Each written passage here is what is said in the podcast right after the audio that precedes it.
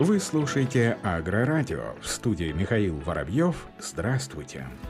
Выявлен новый способ защиты сельхозкультур от фитофтороза. Ученые открыли возможности для разработки эффективных технологий борьбы с болезнями, обнаружив ранее неизученные способы проникновения патогенов сельхозкультур через стенки клеток растений. Новое исследование, опубликованное в журнале Science, описывает группу ферментов, обнаруженных в клетках микроорганизмов, которые вызывают фитофтороз. Ферменты помогают патогенам сельхозкультур разрушать пектин, ключевой компонент стенок растительных клеток, тем самым самым позволяя патогенам прорваться через защитные механизмы растений и заразить его. Международная группа исследователей под руководством биологов и химиков из Йоркского университета открыла новый класс ферментов под названием LPMO, которые оказывают влияние на пектин. Исследование команды ученых показало, что отключение гена, кодирующего этот фермент, сделало патоген неспособным заразить растения. Таким образом, идентификация этого нового гена может открыть новые способы защиты сельхозкультур от данной группы патогенов. Как отмечает профессор Йоркского университета Федерико Сабатини, данное исследование открывает путь для потенциально эффективных стратегий защиты растений.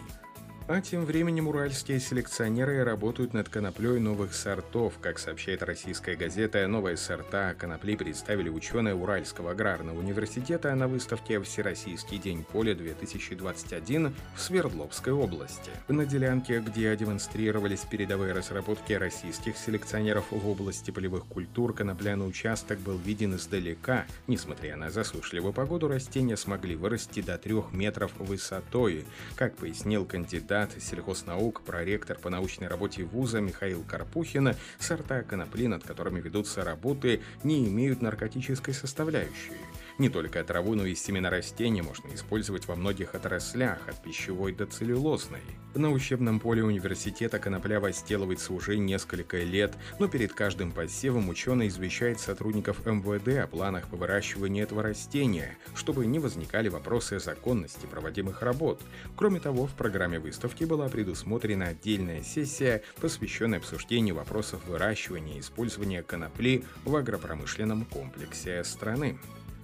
Приморском крае выросла урожайность зерновых. Как сообщает официальный сайт правительства края, почти 65 тысяч тонн пшеницы, овса и ячменя собрали приморские сельхозпроизводители. Урожайность составляет 22 центнера с гектара. На сегодняшний день аграрии края убрали более 29 тысяч гектаров ранних зерновых культур, что составляет 87% от плана.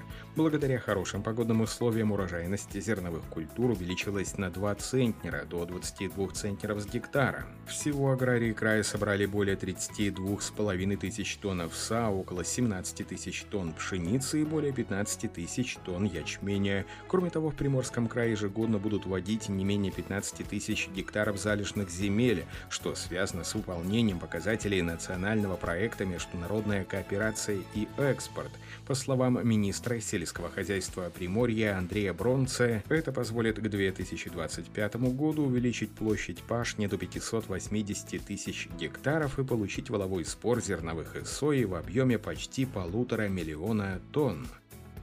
А в Дагестане планируют собрать 370 тысяч тонн картофеля. Это почти на 13 тысяч тонн больше, чем в прошлом году, сообщает информагентство ТАСС со ссылкой на первого заместителя министра сельского хозяйства и продовольствия республики Шарипа Шарипова. Как отметил замглавы аграрного ведомства, в прошлом году под картофель было выделено более 18 тысяч гектаров земель и собрано свыше 357 тысяч тонн урожая. В нынешнем году ожидается собрать около 370 тысяч тонн. Как отметил Шарип Шарипов, в 2021 году под картофель выделено более 18,5 тысяч гектаров земель. Картофель в основном выращивают в четырех районах республики. Продукция сельхозпроизводителей Дагестана не только реализуется внутри региона, но и вывозится в центральной части страны – Москву, Волгоград, Пензу, Воронеж, Тамбов. Обработка пестицидами на Ставрополье привела к массовой гибели пчел. Жители станицы Бетишевской предгорного округа жалуются на массовую гибель этих полезных насекомых. В соцсетях они сообщают, что тотальная ликвидация произошла из-за обработки полей пестицидами. Об этом сообщает региональное информагентство «Блокнот». Напомним, использовать химикаты на территории станицы Бетешевской предгорного округа, где произошел инцидент, запрещено. После применения инсектицидов гибнут не не только вредители, на которых направлено действие агрохимикатов, но и пчелы, животные и птицы, которые питаются насекомыми. Кроме того, земли граничат с пастбищами, водоохранными зонами рек. Для данной местности это настоящая экологическая катастрофа. Активисты намерены предотвратить эко-катастрофу с помощью сбора подписей. В комментариях под публикацией пользователи подчеркивают, что химия действительно могла стать причиной гибели насекомых. Они предложили альтернативу сторонникам такой обработки – заранее предупреждать пчеловодов о подобных мероприятиях. Засуха угрожает посевам сельхозкультуры в США. Правительство Америки заявило, что несмотря на нанесенный засухой ущерб, американские фермеры соберут один из самых высоких урожаев кукурузы и сои. Однако урожай пшеницы все же будет самым низким за 19 лет.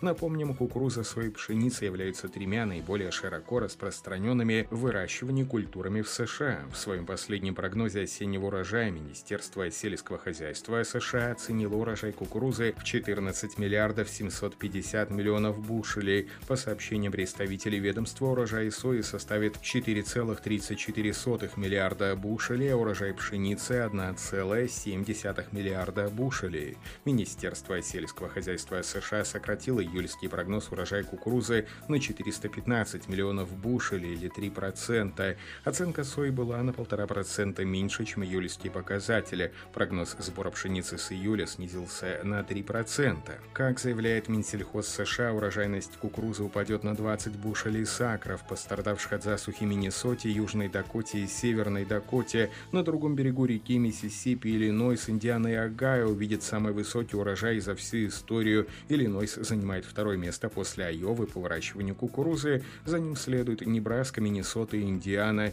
Средняя урожайность кукурузы по стране, прогнозируемая на уровне 174,5 бушелей сакра, почти на 5 5 бушелей ниже июльского прогноза. Соевые бобы следуют аналогичной схеме. Таким образом, если прогнозы аграрного ведомства оправдаются, несмотря на неблагоприятные погодные условия, урожай кукурузы этого года может стать вторым по величине за всю историю, а урожай сои занять третье место с момента начала наблюдений.